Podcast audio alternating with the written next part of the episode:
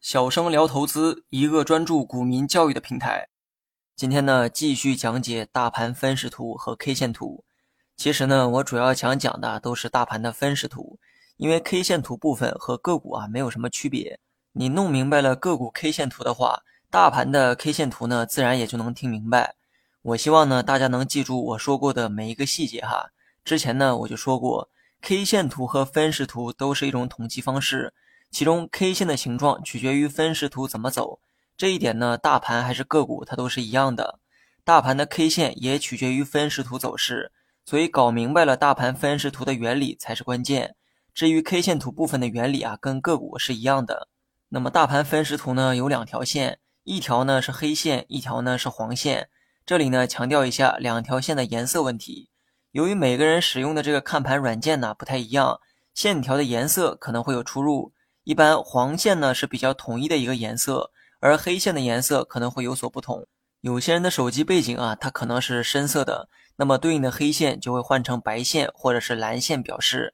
不过呢，你不用担心线的颜色问题哈，两条线背后的原理并不会因为颜色发生改变，你也不用因为颜色不同认为自己啊下载了盗版软件。上期呢讲到了两条线的形成原理，于是呢有些人啊便好奇，知道这些原理有什么用呢？今天我就来告诉你答案。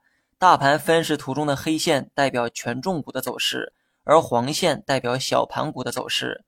所谓的权重股啊，就是市值比较大的股票；小盘股呢，就是市值比较小的股票。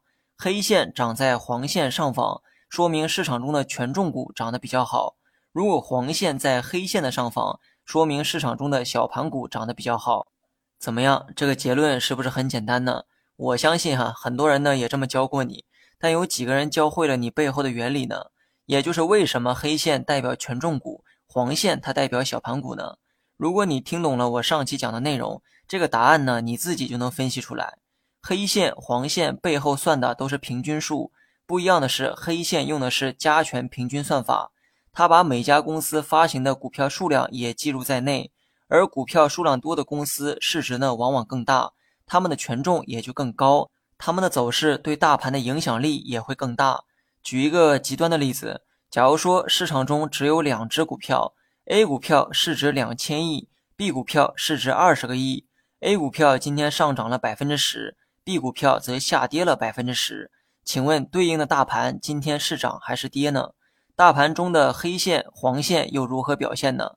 我来告诉你答案哈，大盘今天一定是上涨的状态。而且黑线走在黄线上方，将 A、B 两只股票的涨幅求一个平均数。如果用简单的算术平均计算，你会发现大盘最终的涨幅应该是百分之零。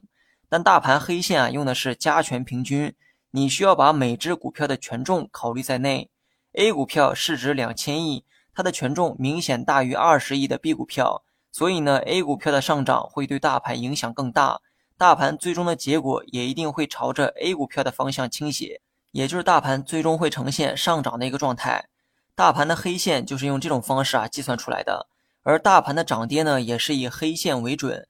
所以当你看到黑线在上的时候，说明市场中的权重股涨得更好；相反就是小盘股涨得更好。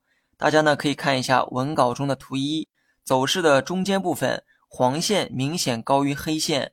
说明这一期间小盘股涨势更好，而到了后期呢，黑线开始拉升，涨到了与黄线相同的高度，说明此刻的权重股啊正在发力上涨。